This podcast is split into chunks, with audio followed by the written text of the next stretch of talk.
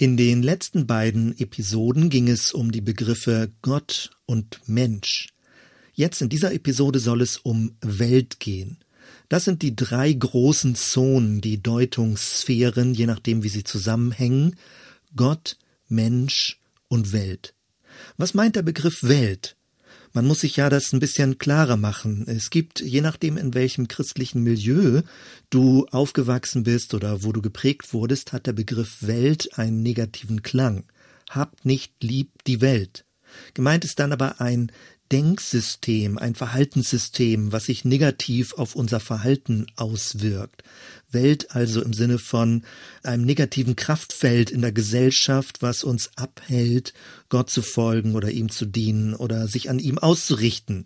Je nachdem. Also in diesem Sinne kann Welt dann einen sehr negativen Klang bekommen.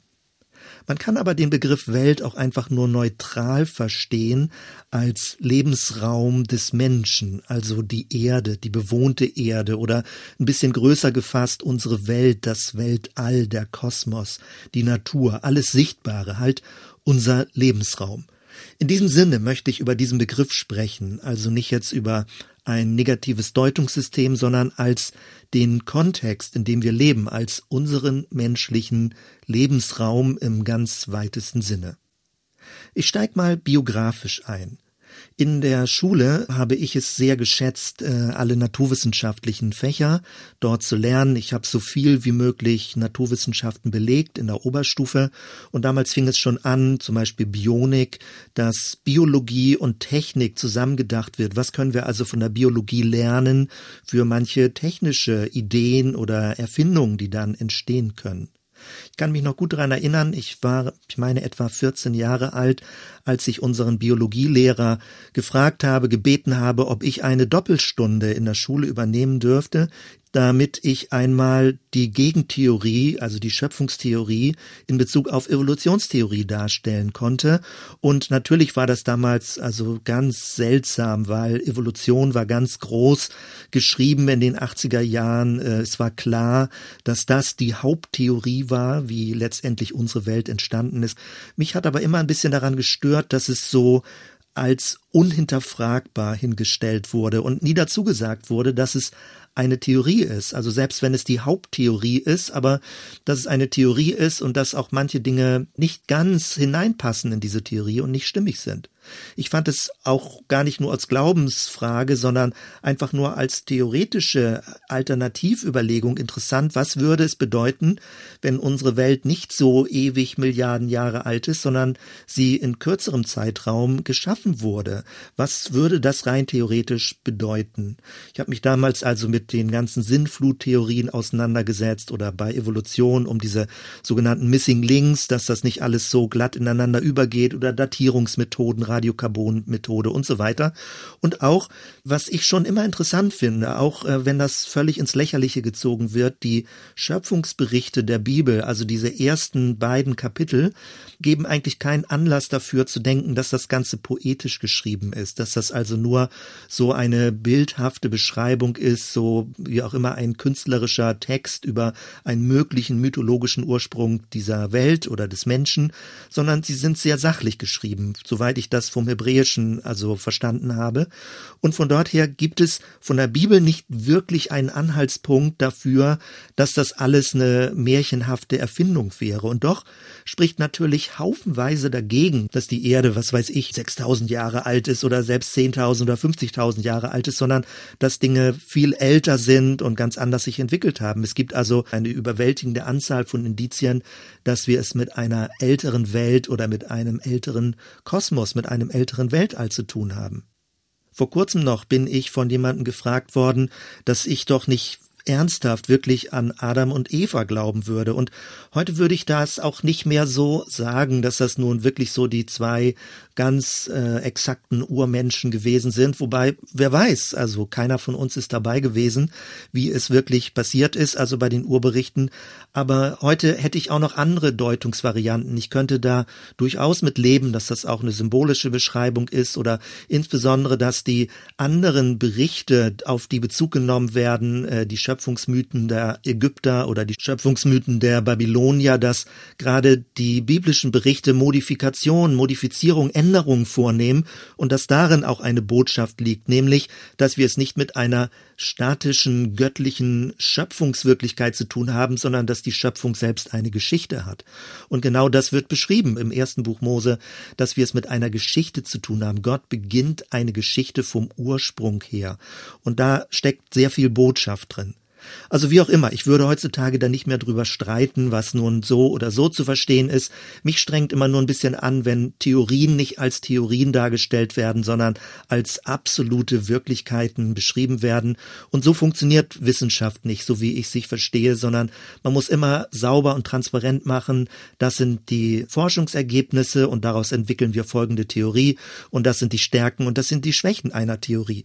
Klar ist aber, dass wir in unserer heutigen Zeit mit der Evolutionstheorie als anerkanntesten Theorie leben, also weithin anerkannten Theorie, ohne bestreiten zu können, dass auch äh, diese Theorie gewisse Lücken und Schwächen hat. Interessant finde ich zum Beispiel, dass der jüdische Kalender fast 6000 Jahre jetzt umfasst. Also 2019, das Jahr, was wir christlich zählen, ist im jüdischen Kalender 5780. Es fehlen also noch 220 Jahre, dann sind 6000 Jahre voll. Man kann also ganz anders auch die Geschichte dieser Welt zählen in Jahreszahlen. Wie kam es also zur Urgründung der Menschheit? Wie ist diese Welt entstanden? Wie hat Gott, äh, wer immer das sein mag und wen auch immer wir darunter verstehen, wie ist diese Welt ins Leben gerufen worden? Und äh, es gibt natürlich diese ersten Geschichten im ersten Buch Mose von Adam, von Henoch, von Noah, vom Turmbau zu Babel. Und ähm, bei all dem, was man vielleicht auch da eher als mythologisch oder als symbolische Beschreibung verstehen möchte, was mir bei der Evolutionstheorie immer ein bisschen Mühe gemacht hat, ist, dass man so schwer den Sündenfall unterbekommt. Also wenn alles eine Aufwärtsentwicklung ist, an welcher Stelle entsteht der Riss im System? An welcher Stelle hat die Schöpfung einen Fehler bekommen oder ist sie kaputt gegangen? Weil das ist eine gewisse Grundannahme, die wir im jüdisch-christlichen Weltbild sehen, dass die Schöpfung, die Natur, so wie wir sie aktuell vorfinden, nicht im Idealzustand ist. Also wo ist dieser sogenannte Sündenfall? passiert. Das lässt sich sehr schwer erklären in der Evolutionstheorie. Das zweite, was ist der Motor der Entwicklung? Natürlich diese ganz klassischen, brutalen Varianten sind Auslese und das Recht des Stärkeren und die Variation wie ein blindes Zufallprinzip. So würde man das heute sicherlich nicht mehr so naiv und plump sagen. Und trotzdem würden also radikale Evolutionisten sicherlich sagen, dass alles Materie ist. Dass es eine Kombination aus Materie ist, die zum Schluss in bestimmten Kombinationen äh, mehr Überlebenskraft und Möglichkeit hatte als in anderen Kombinationen. Und daraus dann über eine große lange Zeiträume und viel Variation Evolutionsbreiten dann gewisse Muster hervorgebracht wurden. Wenn man die Evolutionstheorie so favorisiert, dann läuft es ja irgendwie darauf hinaus, dass der Mensch letztendlich nur, ich sage jetzt nur, ein höher entwickeltes Tier ist. Ist das eine Kränkung für den Menschen oder ist es möglicherweise auch wirklich unwahr? Stimmt das, dass der Mensch einfach nur ein Tier ist mit einer höheren Entwicklungsstufe? Also wie erklärt man die Entstehung des Bewusstseins? Das ist eine ganz schwierige und komplizierte Frage. Und all das hat mit dem Thema Welt zu tun. Also was ist die Ressource? Was ist der Urgrund? Was ist der Kontext, in dem wir als Menschen leben? Was ich allerdings sehr gut finde an der Evolutionstheorie ist, dass sie klar gemacht hat, dass die Welt kein ewiger Kosmos ist, also dass es nicht eine ewige Welt ist. Und genau dieser Urknall, den christliche Milieus als Provokation empfunden haben, ist eigentlich was sehr Positives, nämlich es gibt einen Anfang dieser Welt und möglicherweise vermutlich wird es auch ein Ende dieser Welt geben, wenn alles irgendwie zum Abschluss kommt oder es einen riesigen Feuerball gibt und alles verbrennen wird. Keine Ahnung, wie das zum Schluss aussehen wird. Klar ist damit aber, der Kosmos, die Welt, die Natur, was immer wir jetzt in diese Begriffe reinpacken, also alles, was wir an Sichtbarkeit in unserem Lebenskontext sehen können, es hat keine göttliche, ewige Komponente. Es ist nicht aus sich heraus ewig. Und damit ist man wieder sehr dicht an dem jüdischen, an dem christlichen Weltbild dran, egal nun, ob man Evolution positiv oder weniger positiv erlebt. Gut ist auch die Beschreibung, dass die verschiedenen Arten miteinander zusammenhängen. Also man könnte es ja auch positiv deuten, dass es eine gewisse Handschrift des Schöpfers darin gibt. Natürlich würde das voraussetzen, dass man überhaupt eine göttliche Hintergrundmacht annimmt. Was mir aber bis heute immer noch Mühe macht, ist daran zu glauben, dass Materie sich über lange Zeiträume und viel Kombinationsmuster irgendwie selbst organisiert und so. Da gibt es verschiedene Annahmen, das kann man äh, nachvollziehen oder auch weniger nachvollziehen. Und deswegen finde ich es spannend, wie es auch eine Art von Theorie gibt, eine spirituelle Theorie, die davon spricht, dass es nicht nur eine Evolution gibt oder gegeben hat, sondern auch eine Involution, also ein Hineinhauchen des Geistes in diese Welt, eines Gottgeistes, eines spirituellen Geistes. Und da ist man nicht einfach nur beim christlichen Kreationismus oder bei Intelligent Design, wie manche Leute das sagen, dass man äh, so eine göttliche Handschrift darin sieht, sondern das ist auch durchaus nachvollziehbar in anderen großen religiösen Traditionen, möglicherweise im Hinduismus, also dass der Weltgeist Brahman sich hineinhaucht in die Vielfalt dieser Welt dass die Intelligenz des Geistes hineingehaucht wird oder hebräisch formuliert der Atem Gottes förmlich mit in diesem Weltgeschehen immer anwesend und präsent ist, dann würde es bedeuten, es geht um eine permanente Inkarnation Gottes in diese Welt. Das ist nicht nur einmalig bei Jesus passiert, wobei es förmlich die klarste und direkteste Inkarnation ist in dieser personalen Gestalt Jesus von Nazareth, aber es ist nicht so völlig isoliert und singulär, sondern Gott haucht ständig mit seinem Geist hinein in dieses Weltgeschehen, in dieses Schöpfungs-, in dieses Naturgeschehen. Die Natur ist dann gewissermaßen ein Körper Gottes, wie ich das schon angedeutet hatte. Oder man könnte anders sagen, die Natur ist wie ein Kaleidoskop Gottes. Tausende von Varianten, spielerisch, immer neu kombiniert, in einer Schönheit, die immer neu und anders ist und sich anders entwickelt, neu entwickelt, in anderen Varianten entwickelt. Das würde also bedeuten, dass alles Weltgeschehen, in dem wir uns als Menschen befinden, nicht ein isoliertes Geschehen fernab von Gottes, sondern ein permanentes Ereignis, in dem Gott auch mitwirkt und drin ist und immer präsent ist und immer gegenwärtig ist. Das würde also bedeuten, bei all dem, was geschieht, wir sind immer auch irgendwie im Gottgeschehen mit drin. Gott ist nicht fernab von dieser Welt. Er muss nicht herbeigebetet werden, er muss nicht herbeigerufen werden. Er ist von der jüdischen Tradition zwar transzendent, also der andere Gott, der nicht identisch ist mit seiner Schöpfung, aber er ist gleichzeitig auch immer im Geschehen. Die Geisthaftigkeit Gottes, der Heilige Geist, der Schöpfergeist, der Atem Gottes ist immer mit im Geschehen bei all dem, was in der Natur passiert. Es ist nicht so etwas vom Fachbegriff her wie Pantheismus, also dass die Schöpfung, die Natur selbst Gott ist, sondern eher so etwas wie Panentheismus, also dass Gott in seinem Wesen, in der Ganzheit der Natur auch sich immer wirksam zeigt, dass es nicht einfach nur eine isolierte Natur ist, sondern dass Gott in allem Wachstum, in allen Variationen, in allen Sterbe- und Neuwachstumsprozessen, äh, Auferstehungsprozessen, dass Gott immer mit drin ist in dem Geschehen der Natur. Wenn wir die europäische Geistesgeschichte angucken, dann ist uns diese Sichtweise sehr stark verloren gegangen und wurde nur von einzelnen Denkern vertreten. Es gibt eine lange Tradition, die sogenannte Subjekt-Objekt-Spaltung, also dass unser Innenleben, unser Ich, unser Subjektbewusstsein getrennt ist von der Außenwelt, eine Art von Dissoziation. Die Welt ist draußen, aber sie ist eben nicht innen in mir drin. Und das Subjekt und das Objekt ist vollständig getrennt. Das führt natürlich zu einer Vereinsamung des Ichs. Ich bin isoliert in mir drin.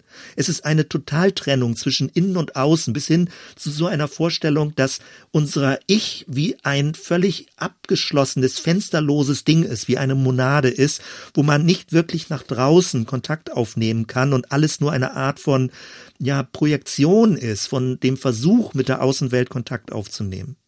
Wenn wir aber unsere Umgebungswelt als immer Gott präsent verstehen und Gott gleichzeitig durch seinen Geist in uns wirkt und gleichzeitig außen in der Umwelt, im Weltgeschehen, im Naturgeschehen in irgendeiner Weise mit darin wirkt, ohne jetzt identisch damit zu sein, dann sind wir immer verbunden mit Gott. Also nicht verbunden in einer so persönlichen Weise, wie Jesus das gesagt hat, aber wir sind nicht fern von Gott, wie Paulus das in Apostelgeschichte 17 sagt, sondern wir leben, weben und sind in ihm. Wir gehören mit in das Gottgeschehen hinein. Wir sind förmlich umspült und durchweht von Gottes Wirken, so wie Luft, wie Licht, wie Wärme eben der Atem Gottes in unserem Leben mit hineinwirkt. Und das erzeugt ein völlig anderes Weltverständnis oder ein Dasein in der Welt, wie wir sind. Also wir sind ja nicht getrennt von der Welt, sondern wir leben immer innerhalb der Welt. Und gleichzeitig ist die Natur eben nicht Gott, wie ich eben schon angedeutet habe. Die große Versuchung ist, dass die Natur angebetet wird, dass sie als so geheimnisvoll und so heilig verstanden wird, dass man sie förmlich selbst zu einer Göttin macht, dass die Erde zur Gaia wird, also dass sie Erde wie eine Erdgöttin ist, die uns trägt in ihrem ökologischen System. Und da würde vom jüdisch-christlichen Weltbild her gebremst werden und gesagt, nein, die Natur oder die Schöpfung ist nicht Gott selbst, Gott ist größer, er ist umfassender, er ist nicht getrennt, aber er ist unterschieden von seiner Schöpfung. Würden wir die Natur anbeten, dann entstehen förmlich solche Götterbilder, Kräfte, Mächte, Wirkungen, Sterne. Das ist eigentlich die Gestalt von Naturreligionen. Das jüdisch-christliche würde eher betonen, selbst wenn es Sterne am Himmel gibt, das ist nicht jetzt Astrologie, dass die Sterne angebetet werden, sondern es war Gott, der diese Lichter an den Himmel gesetzt hat. Also es gibt jemand Größeres, der die Lichter oder den Mond oder die Sonne an den Himmel gebracht hat. Wenn wir also die Natur, die Schöpfung, ursprünglich wurde es Schöpfung genannt, in neuerer Zeit äh, wissenschaftlich eher Natur, weil Schöpfung setzt ja einen Gott voraus, Natur ist der neutralere Begriff, dann ist es der Wohnraum des Menschen, also Welt im weitesten Sinne, wird von der Bibel her als Garten bezeichnet, als Lebensraum. Später aber, als das Volk Israel durch die Wüste zog, ist Welt so etwas wie ein Wüstengeschehen, dass man auch entfremdet wird der Welt. Aber der große Auftrag besteht darin, die Welt zu bewahren, zu erforschen, Dinge zu benennen, zu erkunden. Und beherrschen bedeutet nicht ausbeuten, was von der Schöpfungsgeschichte erzählt wird. Es meint nicht unterdrücken und ausbeuten, sondern es meint bewahren und gestalten. Je mehr man das versteht, desto unnötiger wird es, ein Widerspruch zwischen Glaube und Wissenschaft zu konstruieren. Weil der Glaube vom jüdisch-christlichen Grundsatz her möchte gerade die Welt erforschen. Er fördert Wissenschaftlichkeit.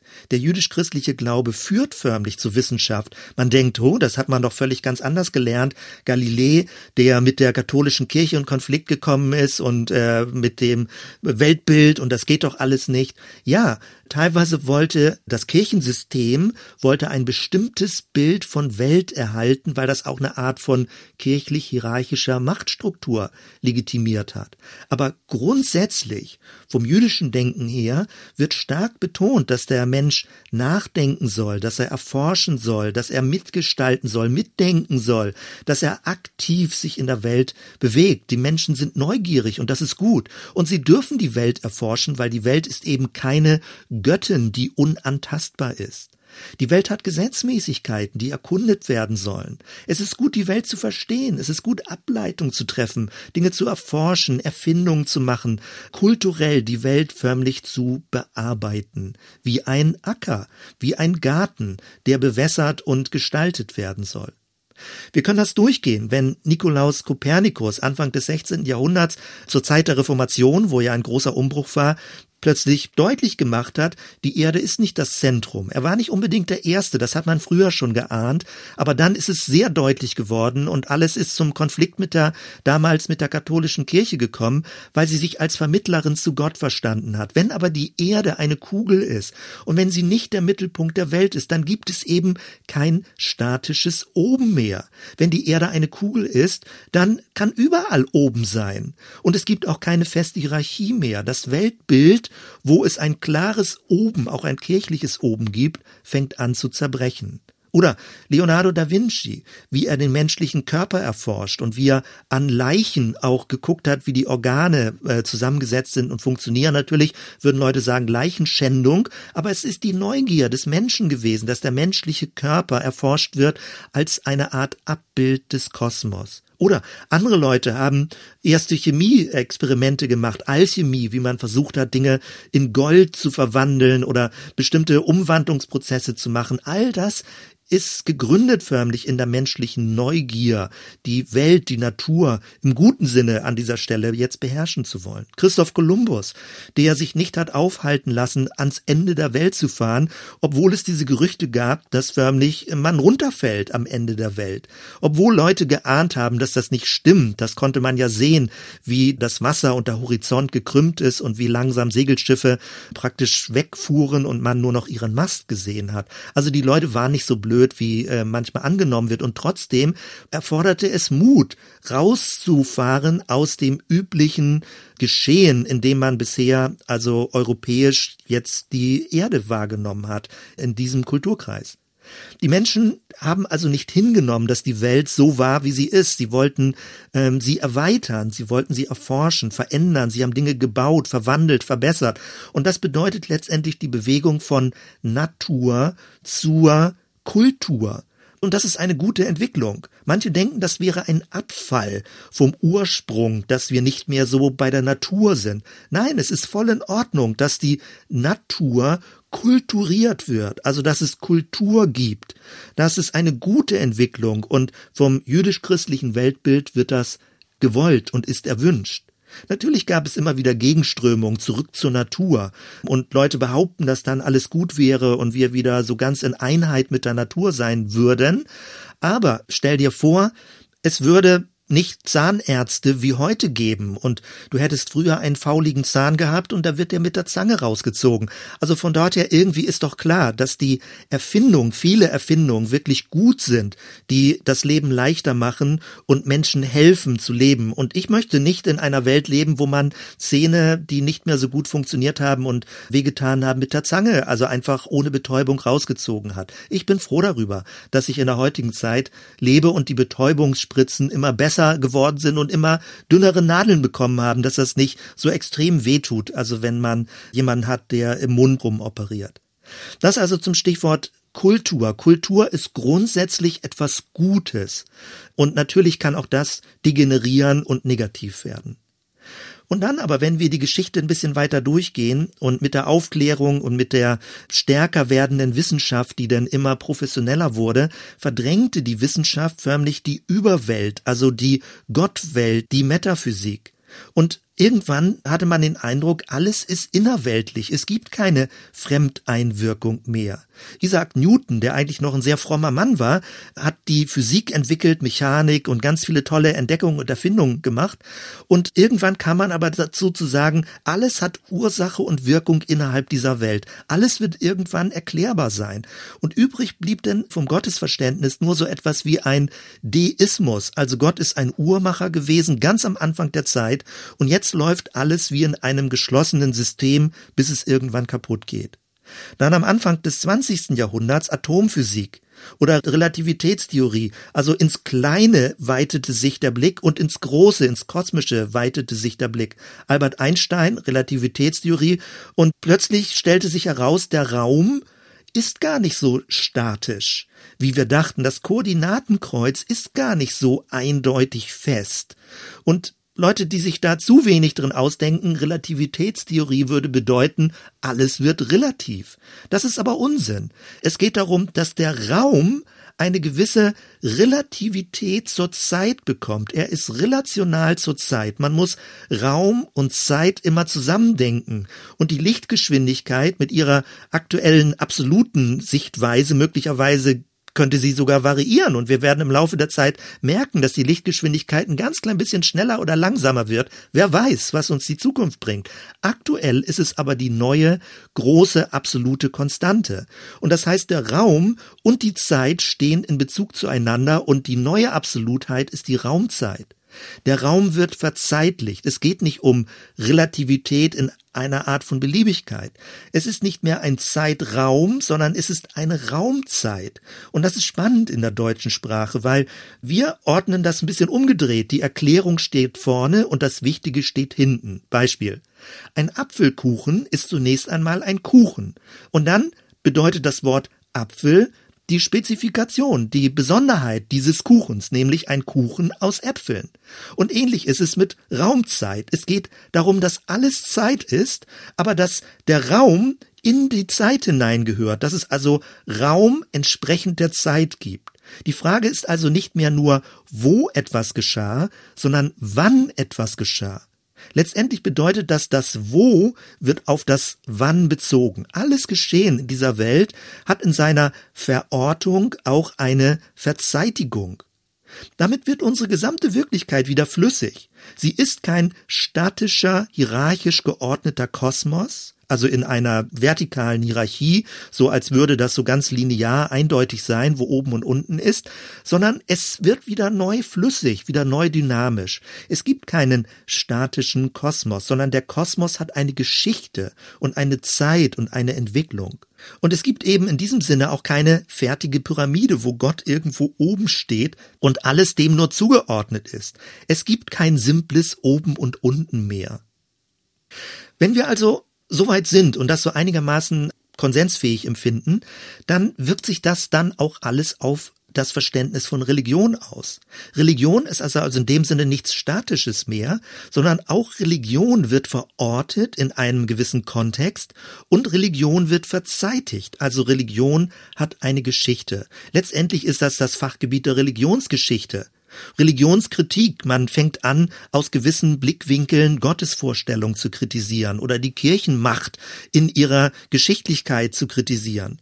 Religion befindet sich demnach auch im Wandel. Es gibt Entwicklungslinien von Religion. Religion hat eine Geschichte in dieser Welt. Und Religion hat immer einen Kontext. Es gibt also in bestimmten Zeitepochen verschiedene religiöse Vorstellungen. Und innerhalb dieser Zeitepochen ist es wichtig, die verschiedenen Vorstellungen auch zu deuten und dementsprechend in Beziehung zu setzen. Verschiedene religiöse Vorstellungen haben eine Entstehungszeit und können sich verformen und können auch wieder verfallen. Das macht es natürlich sehr schwierig, weil Leute suchen eine ewige Wahrheit und die kann es durchaus geben, aber wir haben sie nicht greifbar in dieser Welt, sondern alles das, was wir als Wahrheit verstehen, hat einen bestimmten Kontext und hat eine gewisse Zeit. Wahrheit bekommt eine Verortung und eine Verzeitigung. Nichts ist einfach nur abstrakt zeitlos. Natürlich gibt es gerade zeitgleich zum Anfang des 20. Jahrhunderts gibt es die Gegenbewegung des religiösen Fundamentalismus wo man sagt, nein, die biblischen Texte beispielsweise sind eine Setzung. Sie dürfen nicht verzeitigt werden, sie dürfen nicht aus ihrem Kontext heraus verstanden werden. Da steht schwarz auf weiß, so muss es sein, das darf nicht hinterfragt werden. Kulturelle Auslegungen gelten dann als was nicht mehr so zutreffendes, kontextuelle Auslegungen sind verpönt und man beharrt darauf, dass es eine Art von direktiver Gottesbotschaft in der Wörtlichkeit gibt, also dass Gottes Autorität direkt in diesen unmittelbaren, einzig wahren Wortlaut hinein inspiriert wurde und deswegen streitet man dann über einzelne Begriffe. Dass die Begriffe aber kulturelle Begriffe sind, in einem gewissen Sprachkontext, in einem Geschichtskontext, wird manchmal bei extremen fundamentalistischen Ansichten nahezu ausgeblendet. Und deswegen ist das Phänomen des Fundamentalismus praktisch eine Art von Raumwahrheit ohne Zeit. Es ist ein Phänomen, was von seinem Selbstverständnis aus der Zeit herausfällt. Es akzeptiert nicht Zeit. sondern alles hat eine gewisse Ewigkeits Darstellung. Und das ist letztendlich eine Wahrheit im Raum, in einem festen Koordinatensystem. Die Dynamik der Wahrheit wird grundsätzlich abgelehnt, weil man Angst hat vor Beliebigkeit. Aber ich habe das eben schon bei der Relativitätstheorie deutlich gemacht. Der Relativitätstheorie ist ein größerer Rahmen um die newtischen mechanischen Gesetze herum. Es spielt für den normalen Alltag spielen die Newton-Gesetze eine Rolle, also Mechanik, sag ich mal, äh, Geschwindigkeit oder wie etwas runterfällt, Gravitation und so weiter. Und die Relativitätstheorie ist eine, eine größere Theorie, die um diesen Ganzen herumsteht. Und ganz ähnlich ist es auch mit biblischen Texten und biblischen Wahrheiten. Es geht überhaupt nicht darum, dass etwas beliebig wird, sondern dass wir die Dynamik auch im geschichtlichen, zeitlichen Verlauf sehen können und dass Wahrheit modulieren kann. Deswegen wird Wahrheit eben nicht beliebig, sondern Wahrheit bekommt eine Relationalität in Bezug auf einzelne Menschen, einzelne Kulturen, einzelne Zeitepochen. Und das macht es doch gerade spannend, weil das bedeutet doch auch, dass wir für unsere heutige Zeit drüber nachdenken müssen, welche Art von Gestalt der Wahrheit übt eine Resonanz oder entwickelt eine Resonanz für die heutige Kultur, in der wir leben und für die Menschen, mit denen wir in Kontakt sind aus. Das ist doch irgendwie das Spannende. Das heißt, es geht um eine umfassendere Sicht, eine Art von neuer Absolutheit, die aber in sich dynamisch ist. Und das finde ich super spannend, da über auch natürlich dann über Mission oder die Gestalt von einer missionarischen Wahrheit drüber nachzudenken. Nochmal kurz zum Anfang des 20. Jahrhunderts. Das Ganze hat sich dann natürlich auch philosophiegeschichtlich niedergeschlagen und letztendlich auch theologisch im weitesten Sinne, weil nämlich davon gesprochen wurde, dass dieser gesamte Überbau die sogenannte Metaphysik, also nicht nur Physik, sondern das, was als geistlich-spirituelle Hintergrundkonstruktion dekonstruiert wurde. Martin Heidegger ist ein großer Name, wenn er vom Ende der Metaphysik schreibt. Dann ist alles Sein. Es ist kein Doppelsein in hier und irgendwo dort im Himmel. Alles ist Sein, alles ist Dasein, alles ist So-Sein, alles ist eine Art von Geworfensein in diese Welt. Es gibt nur noch eine Welt. Wir sind da eigentlich sehr dicht wieder am jüdischen Verständnis dran. Erst durch das spätere Griechentum ist das Christentum in diese Doppelung reingefallen, dass wir eine irdische Welt haben und irgendwo eine himmlische Welt für die Seelen. Es gibt nur eine Welt. Und jeglicher religiöser Überbau ist zunächst einmal eine menschliche Konstruktion. Und häufig sagt dieser Überbau mehr etwas über den Menschen als über Gott aus. Später, denn nach dem Zweiten Weltkrieg wird man es nennen, Menschen haben den Himmel abgeschafft. Sie wollten nur noch sich, der Mensch als Höchstes. Aber durch die zwei Weltkriege ist spätestens dann deutlich geworden, ein totales Scheitern. Kultur ist nicht automatisch etwas Besseres, sondern kann auch sehr barbarisch werden. Der Mensch kann zurückfallen in sehr aggressive, negative, tierische Grundmuster, obwohl er sich dann Übermensch nennt, hat es eine Art von tierischer Bösartigkeit, negativer Form, wenn es um Rassentheorien und so weiter geht. Wobei Tiere ja gar nicht so bösartig sind, wie Menschen werden können. Dann aber später in den 60er, 70er Jahren die sogenannte beginnende ökologische Bewegung. Menschen haben immer mehr gemerkt, dass sie an sich scheitern und sie fangen an, sich wieder neu der Natur zuzuwenden. In den 60er, 70er Jahren die Hippie-Bewegung, da ging es mehr um Drogen, frei von Institutionen, nicht irgendwie eine verfasste Religion, es ging um Glückserlebnisse. Alles, was sich gut anfühlt, wie Liebe sein könnte, ist dann irgendwie auch was Gutes. Es gibt keine Regeln mehr. Also ein Ausbruch aus diesen festgefügten, starren Institutionen, jetzt sehr kurz formuliert. Und Damals fing es schon an, 60er, 70er Jahre, was so als esoterische, spirituelle Welle beschrieben wurde. Damals hieß es, die Christen würden noch im Fischezeitalter leben, seit 2000 Jahren, und das ist jetzt vorbei. Jetzt beginnt das Wassermann-Zeitalter.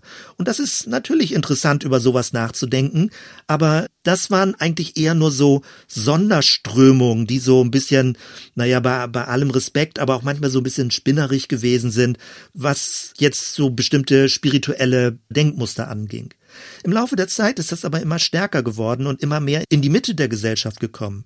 Und spätestens dann in den 80er Jahren, als es um die Frage von Atomkraft, Atombombe ging, wurde klar, die Welt kann wirklich zerstört werden. Also es ist möglich, dass der Mensch seine eigene Grundlage zerstört. Und jetzt, das waren 80er Jahre, jetzt sind heutzutage ist das doch völlig eindeutig, dass der Mensch mit Schuld dann bekommt, äh, Ausbeutung von Ressourcen, Kohle, Gas, Öl, Bäume, Wasser. Der Mensch frisst die Natur, er zerstört seine Lebensgrundlage.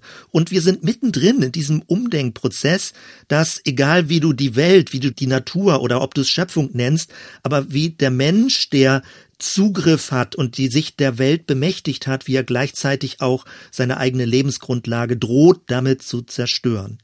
Wo sind wir also heute? Auf der einen Seite gibt es riesige Forschungsfelder und äh, wir können staunen über diese Unendlichkeit, die geschieht, also der Mikrokosmos, dass man immer mehr hineinzoomt in die Wirklichkeit, dass es immer kleiner wird, nicht nur Körperzellen, nicht nur Moleküle, Atome, sondern kleinste, winzigste Atomteile, wo immer noch Neues wieder entdeckt wird. Und gleichzeitig können wir herauszoomen in den Makrokosmos, in nicht nur unsere Welt, sondern das Weltall, Galaxien, vielleicht noch größere Welten, immer mehr Science Fiction über Parallelwelten, die entstehen und so weiter und so weiter.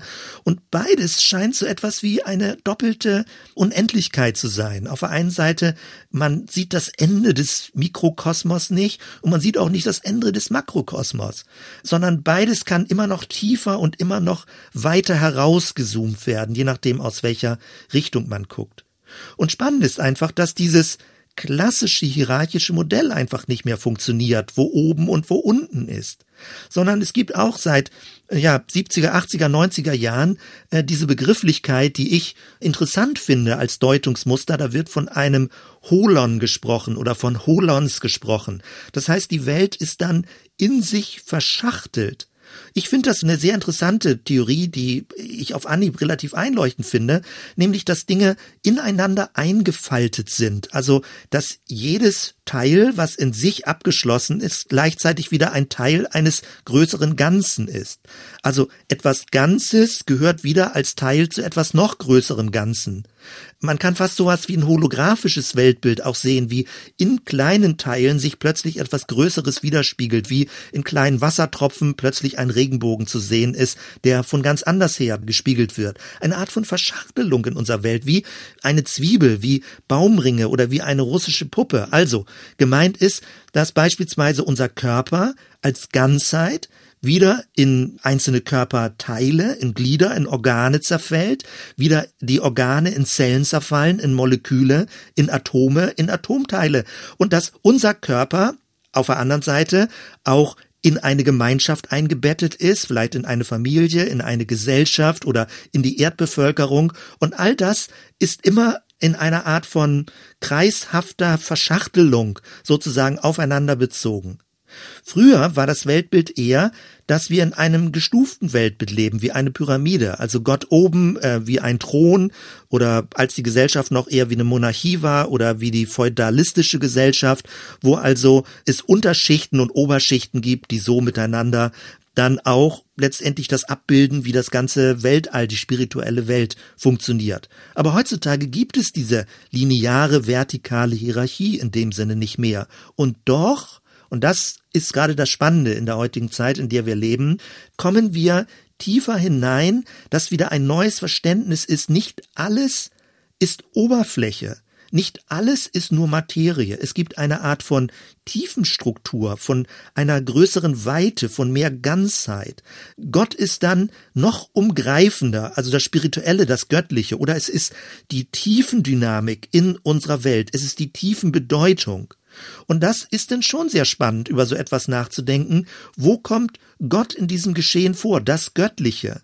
Und klar ist, wie irgendwie mit bösen Begriffen gesagt wird, draußen im Weltall, niemand hat Gott gefunden. Das ist ja auch völliger Quatsch und naiv, weil es ist kein Oberflächenverständnis, dass Gott irgendwo außerhalb unserer sichtbaren Welt wäre. Aber es ist eine Art von Tiefenstruktur, die offenbar neu wieder interessant wird für Leute, also eine tiefen Deutung, eine Sinnhaftigkeit dieser Welt, die wir dann göttlich nennen können oder wie auch immer deine Begriffe sind. Dazu kommt, wie ich schon mit Geschichte angedeutet habe, Zeit hat eine Richtung. Wir leben in einer Welt, die irgendwie gerichtet ist, nicht plump linear, auch irgendwie miteinander verschränkt und verschachtelt. Aber es ist eine geschichtliche Dynamik und es sind nicht nur Baumringe, also wo etwas Größeres immer drumherum ist, sondern eine geschichtliche Entwicklung kann auch so etwas wie Häutungen sein, also dass eine Außenhülle, eine manchmal eine kulturelle oder eine Denkmuster Außenhülle abgestreift wird und etwas Neues geboren wird, also dass Kulturen, auch religiöse Vorstellungen hinter sich gelassen werden und eine neue Denk Variante, ein neues Denkmuster plausibel wird und nachvollziehbar wird. Dass also von innen her Neues geboren wird und Außenhüllen wie Häutung, wie eine Schlange oder ein Insekt, was also seinen Außenpanzer abwirft, damit von innen her neues Leben kommt. So könnte man auch manche religionsgeschichtliche Entwicklungen deuten und verstehen. In diesem Sinne also leben wir in einem permanenten Ereignis, in einem geschichtlichen Geschehen und die Fragen, gerade wenn es um Gehirnforschung geht, heutzutage sind, was ist überhaupt Erinnerung? Wie bildet sich das ab? An was erinnern wir uns? Wie konstruieren wir uns auch unsere Erinnerung? Was wird in unserem Bewusstsein aufbewahrt? Was ist überhaupt Wirklichkeit? Ist das alles eine Konstruktion oder ist es eine Außenwelt, zu der wir getrennt sind? Also die abstrusesten und natürlich übertrieben beschriebenen Varianten lauten, sind wir möglicherweise nur ein Gehirn, was irgendwie im Weltall herumfliegt, was sich nur einbildet, miteinander in Kontakt zu sein. Nun, das ist irgendwie auch klar, das ist irgendwie ein radikaler Konstruktivismus, der so in diesem Sinne nicht funktioniert, also als wäre alles nur eine Spiegelwelt. Und an der Stelle, wir werden da später noch zu kommen, spielt der Schmerz eine Rolle. Weil Schmerz bedeutet, es gibt etwas außerhalb von dir, was nicht du selbst bist, was auch in dir drin wahrgenommen wird, was du als Fremdkörper wahrnimmst. Und deswegen ist es nicht einfach nur eine Simulation, in der wir sind. Man könnte sagen, ja, okay, wir fügen uns auch in der Simulation Schmerz zu, aber auch das ist nicht dann wirklich plausibel. Also es gibt irgendwie ein Konsens, es gibt eine Außenwelt und doch gibt es eine Deutung und eine Konstruktion dieser Außenwelt und es gibt eine Tiefenwelt in der Wahrnehmung. Und das ist letztendlich die Frage von Religion. Wie bekommen wir Zugang zu dieser tiefen Deutung dieser Welt? Und damit kommt, wenn man im christlichen Sektor ist, ganz neu die Gottesfrage wieder auf. Also wenn wir nicht mehr in einer Weise an einen Übergott und an eine Überwelt glauben, die irgendwie so groß über allem steht oder so eine Doppelwelt, die da irgendwo äh, sich befindet, wohin wir dann irgendwie hin teleportiert werden, wenn wir tot sind, sondern eher an eine tiefen Welt glauben. Also wenn wir an eine tiefen Struktur dieser Welt glauben, dann wird es ganz spannend, weil dann ist die Natur und die Schöpfung der Kontext, um diese tiefen Welt der Gottesbedeutung besser wahrnehmen zu können. Ökologie bekommt eine ganz andere Bedeutung, wenn der Geist des Alls überall mitweht und wir gerade über Natur und Schöpfung in Kontakt treten können mit Gott. Interessant ist auch, dass die Sündenfrage ganz neu wieder aufs Tablett kommt, aber Sünde nicht rückwärts orientiert im Sinne von, woran bin ich schuldig geworden, das wollen Leute ja vielleicht gar nicht so häufig hören, sondern sehr konsensfähig ist, dass man Schuld in Bezug auf die Zukunft hat. Also, dass man sündig wird in Bezug auf die Zukunft. Sowas wie ein Klimasünder oder einen ökologischen Fußabdruck, den man hat. Man wird also schuldig an der nachfolgenden Generation. Und plötzlich ist das wieder ganz plausibel und nachvollziehbar, dass wir Schuld uns anhäufen für die nachfolgende Generation. Interessant ist, dass sich da der Zeitstrahl sozusagen gedreht hat und nicht mehr rückwärts, sondern vorwärts orientiert ist. Und bei all dem wird uns immer die Frage begleiten, was ist real? Was ist wirklich? Ist unsere Welt wirklich? Ist sie real? Und das wird immer drastischer werden, je mehr wir es mit einer virtuellen Welt auch zu tun bekommen, wo man gar nicht mehr richtig unterscheiden kann. Ist das nun echt oder nicht? Ist das ein Computer? Ist das kein Computer? Habe ich eine Simulation vor mir oder lebe ich in der sogenannten Wirklichkeit? Klar wird da aber immer mehr, wir reden nicht mehr über einen Widerspruch zwischen Wissen und Glauben, so die wirkliche Welt, die kann man wissen und alles andere so mit Religion ist Glauben, sondern der Zeiger verschiebt sich in die Richtung, dass alles Glauben ist. Auch alles, was wir meinen zu wissen, ist in einer gewissen Form Glauben, weil alles Wissen ist eingebettet in Annahmen, die wir glauben. Und alles ist irgendwie virtuell, weil es sind alles Sinneseindrücke, auch mit unserem Körper, die wir empfangen und die wir deuten müssen. Und unsere Sinneseindrücke können, das macht es ja so kompliziert, auch getäuscht werden.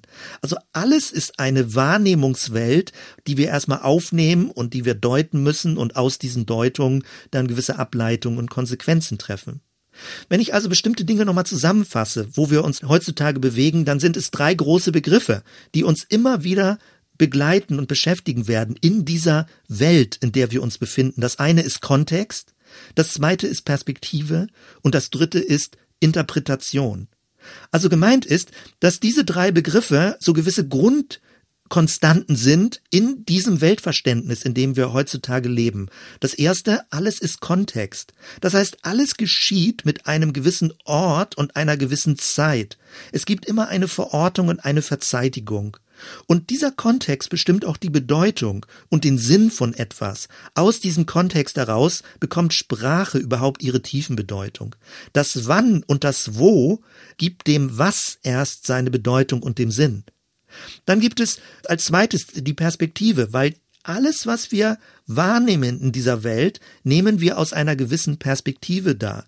Wir haben keine hundertprozentig multiperspektivische Sicht. Wir können versuchen, verschiedene Perspektiven einnehmen. Wir können versuchen, uns in der Zeit zurückzubewegen, um zu überlegen, wie haben Leute vor 2000 Jahren diese Bibeltexte verstanden und wie können wir sie heute verstehen. Aber wir können nicht eine absolut totale, allumfassende Perspektive einnehmen. Also aperspektivisch. Das wird in Meditation versucht, aber das wird nicht zu 100 Prozent sicherlich gelingen. Und doch ist es spannend. Zum Beispiel Libellen haben einen nahezu 360 Grad Rundumblick durch ihre Kugelaugen. Also es ist durchaus möglich, einen weiteren perspektivischen Blickwinkel zu bekommen. Libellen sehen ein ganz anderes Farbspektrum und das macht deutlich, Menschen sehen mit ihren Augen, mit ihren Sinnesorganen, mit ihrem Geist, mit ihrer Seele, mit dieser Wahrnehmung, sehen sie mit einer ganz bestimmten Perspektive. Und es gibt, weil es so viele Menschen gibt, tausendfache Perspektiven, millionenfach, milliardenfach andere Perspektiven. Und all diese Perspektiven ändern die Wahrnehmung auf die Wirklichkeit. Und das heißt nicht, dass dadurch alles beliebig wird. Es heißt nur, es wird komplexer. Und als drittes, alles wird interpretiert.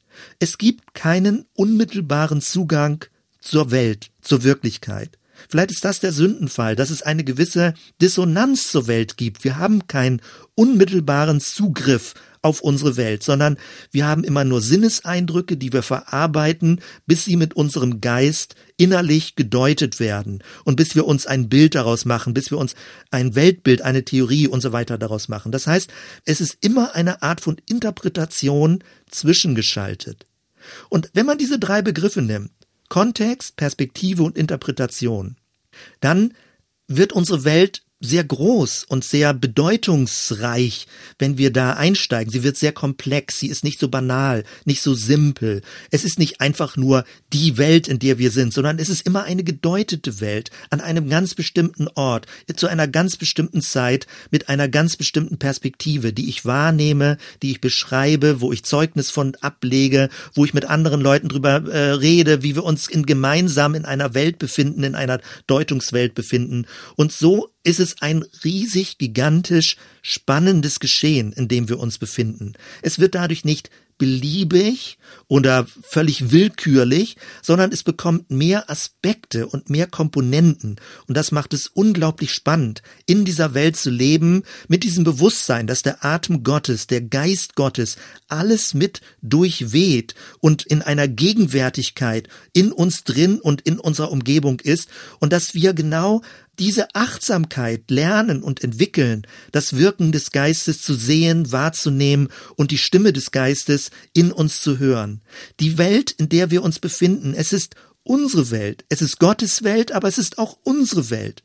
Und es ist unsere Wahrnehmung, unsere Deutung. Wir sind nicht passiv, sondern wir gestalten mit diese Welt. Wir sind Mitinterpreten. Wir sind Mitschöpfer. Wir sind Mitentwickler dieser Welt. Die Welt ist ein Lebensraum für uns und es ist kein fertiger, kein fixierter Lebensraum, sondern es ist ein dynamischer Lebensraum, wo wir mit drin Akteure sind. Es ist ein wunderbarer, ein geheimnisvoller Lebensraum voller Überraschung zum Guten und häufig auch mal zum Negativen und zum Bösen. Eine Welt, in der wir uns zurechtfinden müssen, orientieren müssen, in der wir uns behaupten müssen und in der wir auch mitgestalten dürfen. Genau das möchte Gott. Wir sind ein aktiver Gestalter im Geschehen und nicht nur passive Empfänger in dieser Welt. Und das genau bedeutet es, Geschichte zu schreiben, in der Geschichte zu leben, von Gott her inspiriert zu sein, diese Welt zum Guten hin zu gestalten. Da werden wir noch weiter zu kommen, aber von dort her erstmal dieser große Bogen. Was meint es, Welt und was bedeutet es, als wir als Menschen in dieser Welt heute mit unserer heutigen Deutung in dieser Welt leben? Soweit erstmal. Du hast lange zugehört. Vielen Dank für deine Kondition. Und gleich geht es weiter mit der nächsten Episode.